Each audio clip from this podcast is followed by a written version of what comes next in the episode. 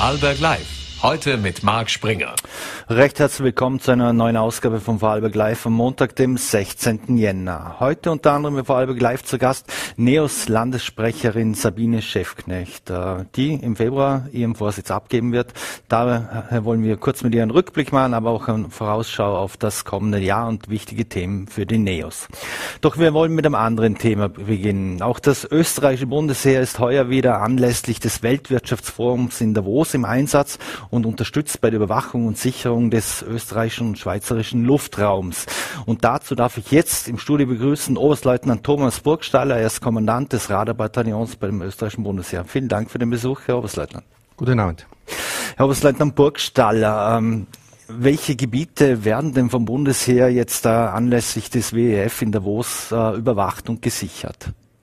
Ja, ganz vorrangig der äh, tirolerische und vorarlbergische Luftraum äh, weil Davos ja relativ nahe der äh, Staatsgrenze ist. Und unsere Aufgabe ist es seitens des Radarbataillons, die passiven Sensoren in den Einsatzraum zu verbringen und äh, um den aktiven Komponenten eben den Zeitvorsprung zu schaffen, wenn hier eine Verletzung stattfinden mhm. sollte. Mhm. Wie viele Soldaten, äh, Offiziere und, und auch was für militärisches Gerät ist denn da im Einsatz im Moment?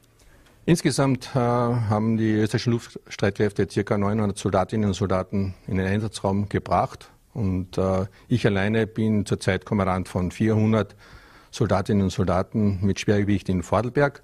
Mhm. Und ähm, mit unseren Sensoren der Luftraumerwachung, äh, gestellt vom Radarbataillon mit ortsfesten und mobilen Systemen und mit Unterstützung von Fliegerabwehrbataillon 2 aus Zeltwig, sind wir hier äh, im Einsatz. Mhm. Weil Sie gerade sagen, äh, werden da viele mobile Radarstationen jetzt äh, äh, irgendwo platziert, im Vorarlberg als, als auch in, in Tirol, äh, eben nicht nur diese fest installierten?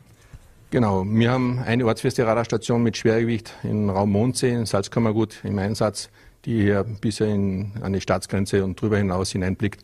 Aber die Problematik ist natürlich die Topografie und hier müssen wir in diversen Drehscheiben mobile Systeme zum Einsatz bringen. Und das geht von Flugmelder, die eigentlich nur schauen und melden, bis zu hochqualifizierten Sensoren, die das österreichische Bundesheer aufbringen kann. Und somit überwachen wir diese Flugbeschränkungsgebiete oder das Gebiet von, von äh, Freitag bis mhm. diesen Sonntag. Mhm. Wird da jetzt nur vom Boden aus äh, das ganze Gebiet überwacht oder fliegen da zum Beispiel auch die Eurofighter oder ähnliches auch Patrouille? Ja, während der, der ist abhängig von dem Bedrohungsszenario im Bereich Davos äh, und natürlich auch vom Wetter. Die passiven Sensoren sind rund um die Uhr in Einsatz mhm. und äh, die aktiven Komponenten, das geht von Eurofighter, der aus dem Zeltweger Raum startet, bis hin äh, von aktiven Komponenten Hubschrauber und Flächenflugzeuge aus Innsbruck und Landeck. Und die überwachen, je nachdem wie das Wetter und die Bedrohung ist, in sogenannten Combat Air Patrols die das Flugbeschränkungsgebiet und werden dann eingesetzt, wenn wir unsere Arbeit mit den Sensoren gemacht haben. Mhm. Ab wann wird denn von Ihnen und Ihrem Team äh, sogenannter Alarm ausgelöst? Kommt das schon vor, wenn jetzt ein Flugzeug etwas vom Kurs abkommt oder darf dieses Flugzeug nicht auf äh, Funksprüche oder ähnliches reagieren? Äh, was für Levels haben Sie da auch sozusagen? Sie haben es richtig angesprochen. Wir haben unterschiedliche Szenarien. Ähm, es geht eigentlich bei uns immer um den äh, Faktor Zeit. Ein Beispiel, wenn aus dem deutschen Luftraum ein Motorflieger aus Sonthofen Richtung Davos fliegt, geht es darum, dass wir rechtzeitig äh, mit der Sensorik äh, die Zeit schaffen, um die aktiven Komponenten ansetzen zu können. Das heißt, äh, wenn die Radarsensoren äh, was erfassen, da geht es darum, dass in der Zentrale in St. Johann eine Identifizierung stattfindet, können wir nicht sagen, wer das ist, mhm. werden dann die Hubschrauber, je nachdem, oder die Höhe, eben das äh, entsprechende aktive Mittel angesetzt. Und das ist eine, eine sehr, sehr gute äh, Zusammenarbeit mhm. mit aktiven und passiven Komponenten, die die Luftraumüberwachung sicherstellt. Mhm. Kommen die Eurofighter dann eigentlich nur zum Einsatz, weil die sind ja auch bewaffnet, nehme ich mal an. Ähm, wenn man die höchste Gefahrenstufe oder Alarmbereitschaft auslösen würde? Die sind alle aktiven Komponenten, die wir hier einsetzen, sind äh, bewaffnet. Ähm, es gilt natürlich äh, sogenannte Rules of Engagement und äh, der geringste Anteil an Gewalt ist äh, anzuwenden. bis jetzt, Gott sei Dank, waren alle Luftfahrzeuge, die wir erfasst haben und abgefangen waren, kooperativ. Das heißt, die haben entweder auf Funk oder auf Zeichen der Luftfahrzeuge dementsprechend reagiert und haben die die Verletzung wahrgenommen und haben dann den Luftraum verlassen. Mhm. Jetzt weiß man, die, die Eurofighter kommen aus dem Raum Zeltweg. Äh, wo sind die, die anderen Fluggeräte stationiert und wie lange würde es auch benötigen, bis ein Eurofighter hier im Vorarlberg zum Beispiel wäre? Ja, es ist äh, die Eurofighter zum Beispiel werden hier ähm, rund um die Uhr beziehungsweise äh, so eingesetzt, dass sie höhengestaffelt die Überwachung sicherstellen und das heißt, die werden bereitgehalten im Nahbereich, in Tiroler und äh, Vorarlberger Luftraum. Wenn Sie Glück haben, das Wetter spielt mit, können Sie sie hören oder sehen. Mhm. Und dementsprechend ist auch die, die Staffelung von der PC-7, die in Innsbruck stationiert ist, oder der UR-58 in Landeck hier verfügbar äh, und fliegen hier ihre, ihre Räume ab und werden dem, und bei Erfassungen dorthin geleitet über die Luftraumüberwachungszentrale. Mhm.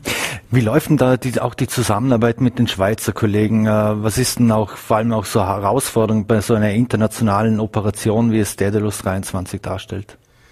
Ähm, wir haben ja seit 2019 eine, einen Staatsvertrag und ein Abkommen mit der Schweizer Luftwaffe. Das heißt, diese Cross-Border Operations äh, ermöglichen uns, entweder die Schweizer Kameraden oder die österreichischen äh, Kameraden dürfen in das jeweilige Staatsgebiet einfliegen, äh, gilt aber nur für nicht militärischen äh, Luftfahrzeuge. Und wir haben auch einen intensiven Austausch an Personen, die in der Schweiz äh, bzw. in Österreich in Militärkommanden oder in der Zentrale sitzen. Genauso auch mit den zivilen Einsatzkräften. Das ist sehr wichtig, weil auch die müssen hier mit ins Boot geholt werden. Mhm. Wie viel Vorbereitungszeit braucht denn das sein? Wie lange planen Sie schon an, an dieser Operation? Wir sind schon mehr über zehn Jahre hier im, im Jänner äh, immer wieder im Einsatz, aber jeder Einsatz, ist, so ist es äh, für uns keine Übung. Es ist ein scharfer Einsatz. Ähm, und wir brauchen circa dreiviertel Jahr, weil wir müssen erkunden gehen, die Absprachen mit zivilen äh, Unterkunftsbeisteller und äh, Grundstückseigentümer einholen, damit wir unsere Sensorik dorthin bringen können, weil die Kasernen hier in Vorarlberg sind beschränkt.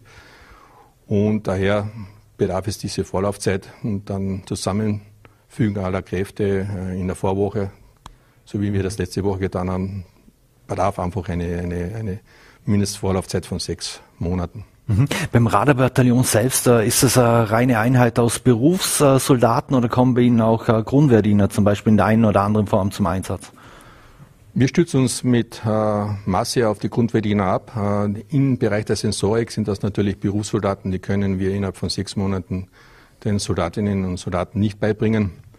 Ähm, und äh, da es hier um, um den Kampf mit elektromagnetischen Wellen geht und nicht mit, ein, mhm. mit einer Munition, bedarf es einfach einer intensiven Schulung und Ausbildung. Und äh, je nachdem, die die Grundverdiener haben sehr viele Aufgaben im Bereich der Logistik und im Wachdienst, also sprich Schutz unserer militärischen Rechtsgüter und es sind eine wichtige Komponente, um den Einsatz erfolgreich über die Bühne zu bringen. Mhm. Abschließend noch, äh, spätestens seit 9-11 wissen wir auch, dass äh, zivile Luftfahrzeuge als Waffen eingesetzt werden äh, können. Äh, wie wird denn so ein Szenario oder wie wird denn das äh, Gefahrenpotenzial für so eine Veranstaltung, wer schätzt das ein und äh, ähm, wie schätzen Sie persönlich auch die, die Gefahr ein von so, von so einer Veranstaltung wie in Davos? Also das, äh, die Veranstaltung in Davos hat sicherlich eine hohe ähm, Wirksamkeit bei äh, Aktionismus, wenn hier etwas passiert. Unser Vorteil ist, dass das in der Schweiz passiert und nicht in Österreich. Äh, aus eigener Erfahrung kann ich sagen, wenn wir hier Schutzobjekte in Österreich haben, ähm, gehen wir in der Planung immer von den schlechtesten Fällen aus. Und, ähm, und das, bis jetzt haben wir bis jetzt keine Vorfälle gehabt, die hier wirklich einer einer körperlichen Bedrohung uns entgegengestanden ist. Mhm. Aktionismus ist ein sehr, sehr aktuelles Thema. Mhm. Und der Einsatz von fliegerischen Mitteln, wir können es nicht ausschließen. Mhm. Aktionismus ist das auch ein Thema, das äh, Sie betrifft, dass, ich sage es mal lapidar, die, die Klimakleber sich auch an einer Radarstation festkleben können. Bereiten Sie sich auch auf so etwas vor? Ja, selbstverständlich. Und ähm, dafür ist ja auch äh, die Wache äh, an den Stellungen vorgesehen. Mhm. Ähm, aber ich muss auch sagen, die vorarlbergische Bevölkerung hat es jetzt immer sehr, sehr gut aufgenommen und unterstützt mhm. uns auch dabei. Und äh, auch diese Bevölkerung ist unser Auge und Ohr, wenn wir im Einsatzraum uns äh, die Stellung beziehen. Wir haben ein mhm. sehr gutes Übereinkommen mit unseren äh, mit der Bevölkerung. Mhm. In, die, in, diesem Fall möchte ich mich auch mal recht herzlich bedanken für die Aufnahme, Unterstützung in Vorarlberg im Speziellen. Mit der Sprache hapert es noch ein bisschen, aber das werden wir noch hinbekommen. Ja. Mhm. Und ich glaube, dass wenn wir den Einsatzraum wieder äh, verlassen, ist es das Ziel, dass alle gesund nach Hause kommen mhm. und sehr viel äh, zum Beispiel Käse mitgenommen wird. Das ist eine gute Erinnerung. Ja. Und jetzt muss ich natürlich noch eine Frage stellen, wenn ich schon die Möglichkeit habe, dass der Kommandant des Radarbataillons hier, hier ist, äh, als Letzte. Wir kennen diese UFO-Videos, die die USA mittlerweile veröffentlicht haben. Haben Sie auch schon einmal einen UFO auf dem Radar gehabt? Da kann ich Sie beruhigen. Bis jetzt haben wir unsere Sensoren, das, was Sie beobachtet haben, äh, konnten wir auch beweisen, dass es hier kein UFO ist. Ähm, ansonsten persönlich nur eine Begegnung mit jemandem, der ein UFO gesehen hat ja, oder glaubt das gesehen zu haben, aber es war nicht in Vorarlberg. Dann sind wir beruhigt. Ich würde sagen, vielen Dank, äh, dass Sie sich die Zeit genommen haben für Vorarlberg Live. Alles Gute für den Einsatz und äh, hat uns sehr gefreut. Vielen Dank. Ich bedanke mich für die Einladung. Dankeschön. So, meine Damen und Herren, und wir wechseln das Thema. Wir machen jetzt hier im Studio einen fliegenden Wechsel und ich freue mich sehr, dass ich jetzt NEOS Landessprecherin Sabine Schäfknecht begrüßen darf. Vielen Dank für den Besuch. Einen wunderschönen guten Abend. Danke für die Einladung. Frau Chefknecht, ich muss äh, angesichts Ihrer Ankündigung, dass Sie ja nicht mehr für die, als Landessprecherin kandidieren werden, einen kleinen Rückblick, mit einem kleinen Rückblick starten. Und zwar am 22. März 2014 haben Sie ja als Landessprecherin die Vorarlberger Neos übernommen. Ein kurzer Blick zurück, wenn Sie sich zurückreden. Mit welchen Erwartungen sind Sie damals angetreten? Können Sie sich daran noch erinnern? Ja, die politische Landschaft war damals ganz eine andere, als wir NEOS zum ersten Mal angetreten sind, ja auf Bundesebene. Da gab es absoluten Stillstand in der Politik. Und man hat immer noch gemeint, wir leben so ein bisschen im superer Ländle. Da sind wir letztes mhm. Jahr dann eines Besseren mhm. belehrt worden. Aber es war klar, dass auch im Land es ganz wichtig ist, äh, Bürokratie Bürokratie abzubauen, auf das Thema Bildung zu schauen, auf viele Themen, die wir NEOS dann auch angegangen sind. Äh, eine Organisation, die damals wie heute im Wachstum ist, zu übernehmen, ist immer sehr spannend. Wir waren damals, ich kann mich gut erinnern, 2013 und dann 14, da waren wir, am Anfang waren wir drei, vier Handvoll Menschen, oder? Jetzt haben wir mhm. hunderte Menschen im Land, die sich engagieren, auf allen Ebenen, von der Gemeinde übers Land, über den Nationalrat bis hin zu Europa. Also das ist doch viel gelungen und da schaue ich auch mit Stolz zurück. Mhm. Jetzt wissen wir, ein Sprichwort heißt, äh, die Mühlen der Justiz malen langsam. Das trifft ja auch auf die Politik sehr zu.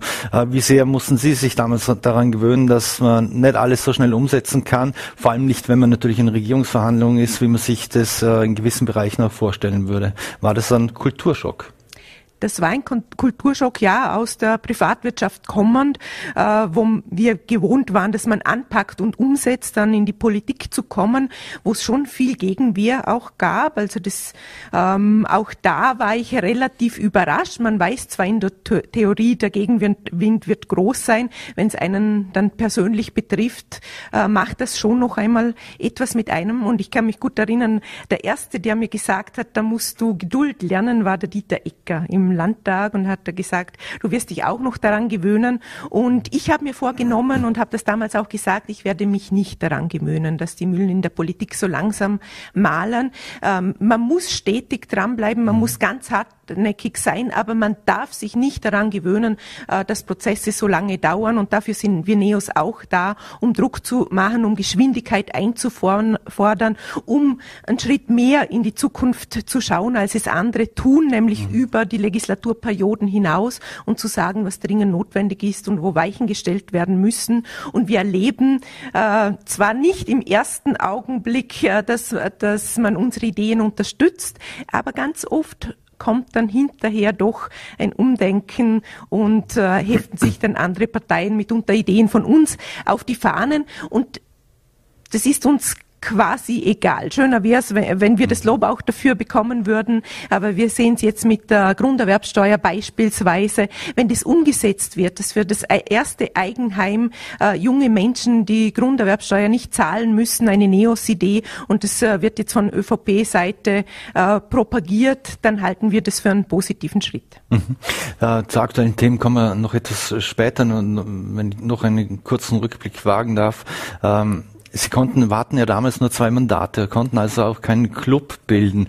Wie schwierig war das dann hat man Ihnen eine Kämmerle zugewiesen oder haben Sie überhaupt nicht einmal eine Kämmerle im Landhaus bekommen? Das Kämmerle haben wir dann äh, bekommen, äh, dank äh, der damaligen Landtagspräsidentin Nussbaumer, möchte ich auch sehr zu schätzen wissen. Aber das war wirklich nur für uns zwei Abgeordnete während der Sitzungstage, äh, damit wir einen Standort vor Ort haben. Mhm. Das hat es gegeben, aber dazu hat es gegeben eine Halbtagskraft und Sie können sich vorstellen, was das heißt, insgesamt 32 30 Themensprecher abzubilden mit zwei Personen und nur eine Halbtagskraft zu haben. Also das war schon ein großer Aufwand. Mhm. Wir haben aber auch Unterstützung bekommen, innerparlamentarisch beispielsweise von der SPÖ. Wir sind ja in den Landtag gekommen und haben das ganze Prozedere nicht gekannt. Und da hat uns damals die SPÖ sehr geholfen. Mhm. Sie sind ja Mutter von zwei Kindern und haben neben Ihrer politischen Tätigkeit oder auch davor schon, bevor Sie Mitglied bei den, bei den NEOS äh, wurden, waren Sie ja in, in der Privat Privatwirtschaft, unter anderem im HR-Bereich. Später dann ähm, haben Sie mit Ihrem Mann jetzt gemeinsam eine Firma, sind auch Geschäftsführerin. Äh, wie wie und was waren denn die, die großen Herausforderungen für Sie als Mutter und auch als politisch Tätige und auch, wo Sie sich ab und zu gedacht haben, vielleicht mal, ich sage es auch ganz äh, salopp, verdammt nochmal, da muss sich jetzt im Land oder in der Politik etwas verändern und bewegen? Ja, das Thema Kinderbetreuung war ein großes, auch für uns privat, äh, weil klar war, wir, wir wollen unsere Kinder gut versorgt wissen. Und in Vorarlberg geht das nach wie vor nur. Die Vereinbarkeit von Familie und Beruf und in diesem Fall auch bei mir das politische Engagement, wenn man Großeltern hat, die einen unterstützen.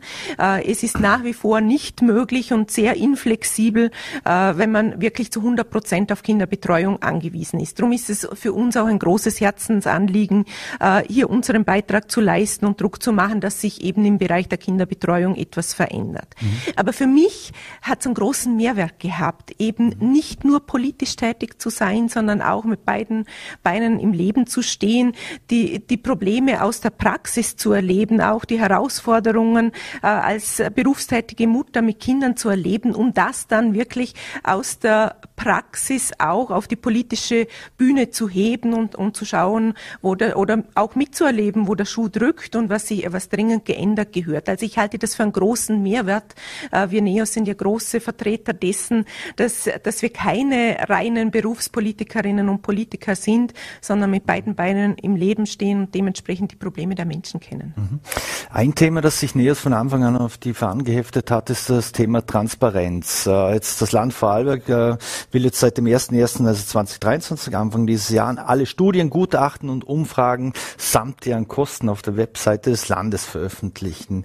Ähm, zudem ist da, sind auch die Änderungen des Parteienförderungsgesetzes äh, in Kraft. Haben wir jetzt, äh, um einen Begriff wie Goldstandard zu bemühen, haben wir diesen Goldstandard jetzt im Land in puncto Transparenz gesetzt oder hätten Sie sich noch mehr gewünscht und erwartet? Nein, das haben wir noch nicht.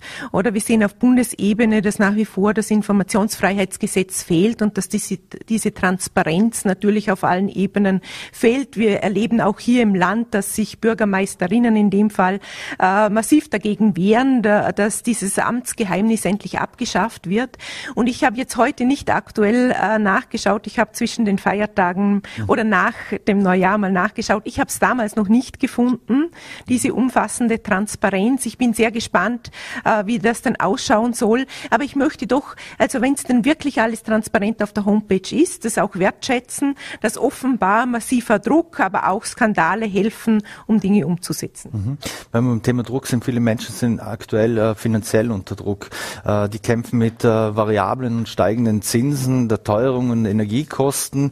Ähm, wie viel Staat und Land braucht es, um das abzufangen, um wie viel sollten Unternehmen beisteuern? Wir haben ja schon verschiedene KV-Abschlüsse auch gesehen in den letzten Monaten. Die nächsten werden auch wieder kommen. Die haben sich zum Teil im Bereich zwischen 5 und 10 Prozent bewegt. Das wäre ja vor Corona undenkbar gewesen. Aber was würden Sie sagen, wo ist hier die, die goldene Mitte, was der Staat oder Land zu leisten haben und sollten? Und was sollten Unternehmen beitragen? Also wir sehen, dass die Unternehmen eben viel beitragen und auch äh, es entsprechende Lohnabschlüsse gegeben hat. Ganz viele äh, Unternehmen zahlen auch den Teuerungsbonus aus. Da sind wir dann beim Staat. Ich halte gerade solche Mechanismen für sehr wertvoll, wo der Staat sagt, wenn Unternehmen bereit sind, einen Beitrag zu leisten, dann kassiere ich nicht noch einmal separat mit. Also da sehe ich schon die Rolle des Staates. Ansonsten glaube ich, dass man, dass der Staat und das Land vor allem die Aufgabe hat, äh, den Menschen zu helfen, denen es finanziell wirklich äh, ganz schlecht geht oder die wirklich am unteren Limit sind. Da braucht es Zusatzzahlungen und Unterstützung. Ansonsten gehen wir Neos eher den Weg, dass wir sagen, es braucht steuerliche Entlastung äh, und die Menschen sollen selbst entscheiden, für was sie Geld investieren. Aber gerade beim, äh, bei unter, beim unteren Level der Einkommensschicht glaube ich, dass es zusätzlich Unterstützung punktgenau braucht und eben nicht wieder, äh, wieder mit der Gießkanne, wie wir es im letzten Jahr viel zu oft erlebt haben. Mhm. Was im letzten Jahr auch in Vorarlberg war, ist, äh, die, die Zahl der Insolvenzen ist um 127,5 Prozent gestiegen. Äh, wie groß ist denn Ihre Sorge, wenn es auch um den Standort geht? Wir hatten zum Beispiel auch mit Berge Energy, das war die größte Insolvenz in ganz Österreich im, im Jahr 2022 und Vorarlberg hat damit auch den stärksten Zuwachs unter allen Bundesländern verzeichnet. Also ich glaube, man muss es sehr genau anschauen, weil die Jahre davor gab es relativ wenig Insolvenzen durch die Hilfspakete der Regierung äh, angesichts von Corona. Also ich glaube, dass das ein, ein gewisser Aufholeffekt zumindest auch mit dabei ist. Ähm, also insofern gilt es genau hinzuschauen und trotzdem ähm, bin ich nicht unbedingt der Meinung, dass der Staat alles abfangen kann und alle diese Insolvenzen abfangen kann. Also da braucht es äh, eher Rahmenbedingungen steuerlicher Natur, was die Lohnnebenkosten beispielsweise betrifft. Um Unternehmen, wirtschaftliches Unternehmertum möglich zu machen oder zu erleichtern, nicht unbedingt Hilfszahlungen aus meiner Sicht. Mhm. Bei den unternehmerischen Insolvenzen rechnet Gerda Weinhofer vom Kreditforum im Jahr, also im heurigen Jahr mit ungefähr 6000 Insolvenzen. Ähm, auch nochmals zurückgeblickt auf die Privatinsolvenzen, was die Menschen ja selber betrifft. Auch die sind bei uns um 15,5 Prozent gestiegen. Äh, ist, uns, ist unser Wohlstand, unser, aber auch unser sozialer Friede irgendwo gefährdet? Ja, wir, wir, merken, dass wir momentan in schwierigen Zeiten sind und speziell dieser Winter ähm, scheint ein, oder ist eine schwierige Zeit für viele Menschen, für Private wie auch für Unternehmen. Ähm, ich glaube, dass es langsam wieder ein bisschen anzieht Richtung Frühjahr, also dass diese Unsicherheit quasi äh, ein bisschen mehr Auswirkungen hat, als es in der tatsächlichen Wirtschaft hat. Aber ich möchte einen wichtigen Punkt ansprechen, mhm. und da kommt das Land und, und der Bund ins Spiel. Wir wissen, dass gerade in diesen Zeiten es enorm wichtig ist, dass der Land und Bund investieren. Und das vermisse ich, diese Pläne dazu vermisse ich. Wir wissen, dass im, im Wohnbaubereich hatten wir lange Zeit jetzt wirklich einen überhitzten Markt. Und man hat im gemeinnützigen Wohnbau äh, zu wenig getan, auch zu wenig getan im Sinne von jetzt leisten leistbaren Mieten. Mhm. Das merken wir ganz stark. Aber es wäre ganz dringend notwendig, dass das Land jetzt in gemeinnützigen Wohnbau investiert, äh, damit wir eben vielleicht aus dieser Delle nach unten zumindest eine gerade Linie machen, was die wirtschaftliche Entwicklung betrifft. Mhm. Investiert wird ja auch in erneuerbare Energien und wenn es um erneuerbare Energien geht, da kommen auch die Windkrafträder irgendwo zur Diskussion. Jetzt äh, Ministerin Gewessler hat gestern in der ZIP 2 gesagt, dass es 2023 nicht mehr sein könne, dass es Bundesländer, wie Vorarlberg hat es jetzt explizit erwähnt, aber gemeint, äh, dass es Bundesländer gibt, wo noch kein Windrad steht. Wie sehen Sie diese Windraddiskussion? Äh, glauben Sie, wir brauchen einen Pfänderrücken? Äh, Windräder oder wo auch immer sie platziert werden könnten hier in Vorarlberg? Ich, also ich glaube, dass man sich alle Möglichkeiten anschauen muss und es gab ja Ideen auch von uns Neos, das an Bergstationen bei Seilbahnen zu tun, vielleicht dann in einer kleineren Größenordnung. Es gibt jetzt neu äh, ganz kleine Windräder für den Hausgebrauch, die sind noch nicht ganz wirtschaftlich, aber ich glaube, dass sich da enorm viel tun wird und das auch Vorarlberg aufholen wird. Vielleicht werden es wieder Private sein, die da, da Vorreiter sind äh, und, und die Dinge umsetzen, aber pauschal zu sagen, Windkraft hat in Vorarlberg keinen Platz, das darf es nicht sein. Mhm. Was sind die, die Themen, wo Sie sagen, in diesem Jahr, da müssen wir unbedingt vorwärts kommen, da müssen wir Duftmarken setzen, da brauchen wir Leuchtturmprojekte, da muss etwas vorwärts gehen und das würde passieren, wenn es nach Neos geht? Mhm. Da gibt's ganz viele Bereiche. Das ist zum einen der, äh, der, Bereich Kinderbetreuung, weil wenn wir da keine Schritte vorwärts machen im Ausbau der Kinderbetreuung, dann bleiben wir sitzen auf dem anderen Thema, das Vorarlberg betrifft, das Thema Arbeitskräftemangel. Wir haben ein Riesenpotenzial äh, an hervorragend ausgebildeten Frauen hier im Land, die momentan nicht die Möglichkeit haben, in dem Ausmaß zu arbeiten, wie sie es vielleicht gerne tun möchten, weil es schlicht und einfach an der Kinderbetreuung fehlt. Also das ist einmal da eine große Schritt. Wir stehen jetzt im Jänner mhm. kurz vor den Semesterzeugnissen. Und äh, es fängt wieder diese, äh, dieser große Druck auf die Familien an, wo es darum geht, haben meine Kinder lauter Einser im Zeugnis, damit sie dann vielleicht aufs Gymnasium gehen können. Aus Dornbirn wissen wir, vielleicht reichen nicht einmal mehr lauter Einser. Also dieses Thema gemeinsame Schule für alle, Chancengerechtigkeit für alle, aber auch Talenteförderung für alle, weil das ist ja auch bei der gemeinsamen Schule angedacht. Mhm. Talente Förderung.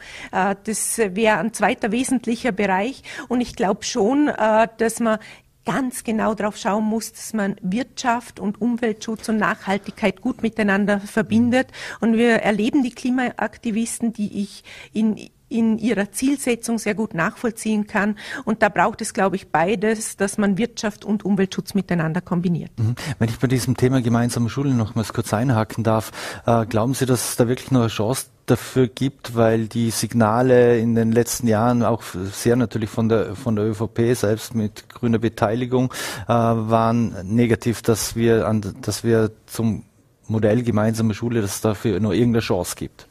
Zumindest waren sie schon mal positiver, sagen wir so, weil es gibt einstimmige Land oder fast einstimmige Landtagsbeschlüsse. Es ist ganz klar, es gibt Forschungsergebnisse. Also man tut immer so, als ob das eine ideologische Diskussion wäre. Man hat sehr viel Geld, sehr viel Zeit, sehr, sehr viel Ressourcen und Know-how investiert, wirklich auf Forschungsergebnisse bauen zu können. Man hat riesige Befragungen gemacht im Land und die Ergebnisse dieser, dieses Forschungsprojektes sind sehr klar Richtung gemeinsame Schule. Und ich glaube, dass der Druck der Bevölkerung groß werden wird, weil das und der Lehrpersonen auch und zwar nicht nur in den Mittelschulen, sondern auch in, in den Gymnasium, äh, Gymnasien, die alle sagen, das kann so nicht weitergehen. Es werden jetzt wieder österreichweit neue Initiativen gestartet. Das gibt mir Grund zur Hoffnung. Da sind wir auch mit dabei. Das unterstützen wir äh, ganz, ganz kräftig. Aber Sie haben recht. Die ÖVP äh, hat vor Weihnachten aufhorchen lassen. Sie brauchen die gemeinsame Schule nicht. Und da werden wir aber dranbleiben, weil äh, alle anderen Parteien sagen nach wie vor, doch, das ist der richtige Weg. Hm, das Thema gemeinsame Schule könnte das auch, wir werden sehr auf einen Lehrermangel zusteuern, äh, Lehrer- und Lehrerinnenmangel, äh, könnte das das Ganze auch etwas abfedern, weil man es vielleicht neu organisieren, neu strukturieren könnte? Ja, wir sind schon mittendrin im akuten Lehrerinnenmangel. Wir haben jetzt äh, knapp 900 Personen an den Schulen tätig hier im Land, die keine adäquate Pädagoginnenausbildung haben. Also wir, wir sind mittendrin. Das wird sich noch verschärfen, weil eine große Pensionierungswelle bevorsteht. Aber ich glaube, das darf nicht der Grund sein für die gemeinsame Schule. Ich bin gespannt, vielleicht gibt es einen gewissen Schub, so wie die, Sie das sagen. Ähm, ich glaube, dass ganz viele Menschen der Überzeugung sind, dass diese Zweiteilung unserer Kinder nicht das Richtige sind, dass Vielfalt bei uns im Land in Vorarlberg ein großer Mehrwert ist und sein kann und dass deswegen sich die Systeme ändern müssen. Mhm. Sie sind jetzt seit zehn Jahren Parteimitglied bei, bei NEOS. Äh, Sie haben nach drei Amtsperioden, ich habe es am Anfang gesagt, Sie sich dazu entschlossen, nicht mehr als Landessprecherin zu kandidieren. Bei der AK hat der Hubert Hemmeler gesagt, 45 Jahre sind genug. Heißt das bei NEOS jetzt immer nach zehn Jahren, zehn Jahre sind genug? Äh, bei NEOS ist es so, dass wir nach drei Legislaturperioden äh, normalerweise nicht mehr antreten. Als Landessprecherin ist es aber begrenzt auf drei Jahre, also nach jetzt dreimal drei Jahren läuft diese Zeit ab. Es gibt zwar Möglichkeiten, außerordentlich das noch zu tun, aber ich halte das für eine große Errungenschaft von NEOS, äh, diesen Gedanken zu haben. Wir, wir engagieren uns parteipolitisch für eine gewisse Zeit, äh, für, die An für unsere Anliegen, für die NEOS-Anliegen, für unsere Kinder, weil das ist unser Zugang als Sprachrohr der jungen Generation. Äh, und es hat ganz viele Vorteile. Also man muss laufend Wissen weitergeben, man, muss, man gibt automatisch jungen oder anderen Menschen eine Chance, es gibt neue Perspektiven. Ich halte das für eine große Errungenschaft. Mhm. Jetzt am 4. Februar ist äh, im Kesselhaus in Bregenz die Landesmitgliederversammlung. Jetzt äh, Claudia Gammann wird äh, kandidieren. Gibt es eigentlich oder hat es auch eine Gegenkandidatin oder einen Gegenkandidaten gegeben? Oder waren sich alle Neos hier im Land einig, dass die Claudia Gammann das machen soll? Also die Bewerbungsfrist läuft noch bis Freitag. Äh, wir lassen uns überraschen, wer sich dann alles bewirbt. Es wird ja nicht nur die Position der Landessprecherin neu gewählt. Wir wählen unser gesamtes Landesteam, wie es bei uns heißt, der Landesparteivorstand plus der erweiterte Vorstand neu. Mhm. Und da wird es eine gute Mischung aus bekannten und neuen Gesichtern geben. Auch das halte ich für dringend notwendig. Mhm. Sie selbst haben ja angekündigt, dass Sie als Clubvorsitzende werden Sie ja bleiben. Äh, hängen Sie doch also noch sehr an der Politik oder, oder warum machen Sie zum Beispiel nicht den Platz frei für Fabienne Lackner, die ja auf äh, Listenplatz 4 war und dort sogar mehr Vorzugsstimmen hatte, wie jetzt zum Beispiel Gary Thür, der äh, mit Listenplatz 3 im Landtag sitzt? Also unser Zugang ist jetzt und unser großes Ziel, äh, dass wir bei der nächsten Landtagswahl möglichst breit, möglichst vielfältig aufgestellt sind. Unser klares Ziel ist nächstes Mal Regierungsbeteiligung. Und wir haben da große Ziele. Wir, wir versuchen uns äh, in den Gemeinden noch besser zu verankern. Das gelingt auch. Es kommen neue Menschen mit dazu. Und ich glaube, da braucht es jede helfende Hand. Meine, die von der Fabienne Lackner, die von der Claudia, das sind jetzt lauter Damen. Wir haben haben auch ein paar hervorragende Herren mit dabei, der Johannes Gasser, der Gary Thür. Und da wird es äh, wirklich eine gute Mischung zukünftig geben, auch mit neuen Menschen. Mhm. Wenn Sie von einer Regierungsbeteiligung äh, sprechen, dann rechnen Sie nach der nächsten Wahl mit einer Ampelkoalition im Land? Äh, die Zahlen derzeit, aber wir wissen eh, Umfragen soll man mit Vorsicht genießen, äh, zeigen, dass die Konstellationen gar nicht so einfach sein werden nach, äh, nach den nächsten Wahlen. Aber ich würde sagen, wir stellen uns jetzt einmal möglichst gut für die nächsten Wahlen und, die nächsten Schritte auf und dann schauen wir dann, was 2024 im September herauskommt. Mhm. Wie werden Sie das mit Claudia Gamon, insofern sie Ihre Nachfolgerin wird, wovon ja auszugehen ist, dann organisieren? Sie ist Europaparlamentarierin aktuell nur. Jetzt weiß man, es gibt, äh, was die EU und Brüssel betrifft, ähm, ja sehr viele Vorbehalte. Auch hier, hier in Vorarlberg kann das ein Nachteil sein, wenn man sie platzieren will, auch oder positionieren will. Im nächsten Wahlkampf, äh, der da kommt. Und vor allem muss ja, das soll jetzt nicht despektierlich klingen, aber von der Ersatzbank aus jetzt dann ja auch ihre, ihre Meinung zur Landespolitik beisteuern.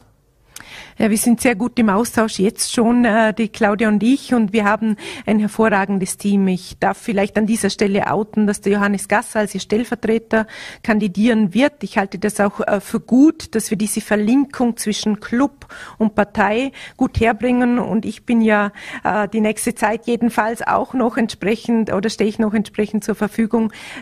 Ich sehe darin kein Problem. Die Claudia ist auch jetzt schon viel am Schwarzenberg und im Land, aber natürlich hat sie auch in Europa ihre Aufgaben zu erledigen. Aber als großes und gemeinsames Team werden wir das schon schaffen. Mhm. War es kein Problem, dass sie kandidiert, äh, da sie im Europaparlament, also es darf jeder bei Ihnen kandidieren. Habe ich das richtig verstanden, der bei NEOS Mitglied ist, egal ob jetzt vorher in Wien tätig war oder in, Euro, äh, in Brüssel tätig ist, es darf jeder. Es darf jedes NEOS-Mitglied kandidieren, ja. Mhm. Eine allerletzte Frage noch. Äh, in dem Fall haben Sie jetzt noch gut zwei Jahre im Landtag und, äh, und auch in der Politik. Wie geht's dann für Sie danach weiter? Heißt das volle Konzentration auf XI-Weinsysteme? Jetzt ist einmal volle, mein Mann hört hoffentlich nicht zu, äh, volle Konzentration auf das Projekt Regierungsbeteiligung und dass wir da entsprechend gut aufgestellt sind. Und äh, ich, äh, es schadet sicher nicht, wenn ich jetzt den Parteivorsitz abgebe und ein bisschen mehr für unsere Firma noch investiere. Auch da haben wir neue Projekte, äh, die wir gerne gemeinsam angehen möchten. Aber äh, mein Herz schlägt schon dafür, dass wir gute Rahmenbedingungen für unsere Kinder für die Zukunft schaffen. Dann sage ich Sabine Chefknecht, vielen Dank für den Besuch hier bei Vorarlberg Live im Studio und alles Gute. Danke, schönen Abend. So, meine Damen und Herren, und das war's wieder mit Vorarlberg Live. Noch ein kleiner Hinweis in eigener Sache. Ab 18.45 Uhr werden wir den Neujahrsempfang der Industriellen Vereinigung Vorarlberg live auf Voller T übertragen. Das live aus Hohenems. Würden uns freuen, wenn Sie einschalten. Ab 18.45 Uhr live auf Voller T. Morgen geht's wieder hier weiter. Selbe Welle, selbe Stelle. Vorarlberg Live auf Feiner T, Voller T und Lende TV. Vielen Dank fürs Dabeisein.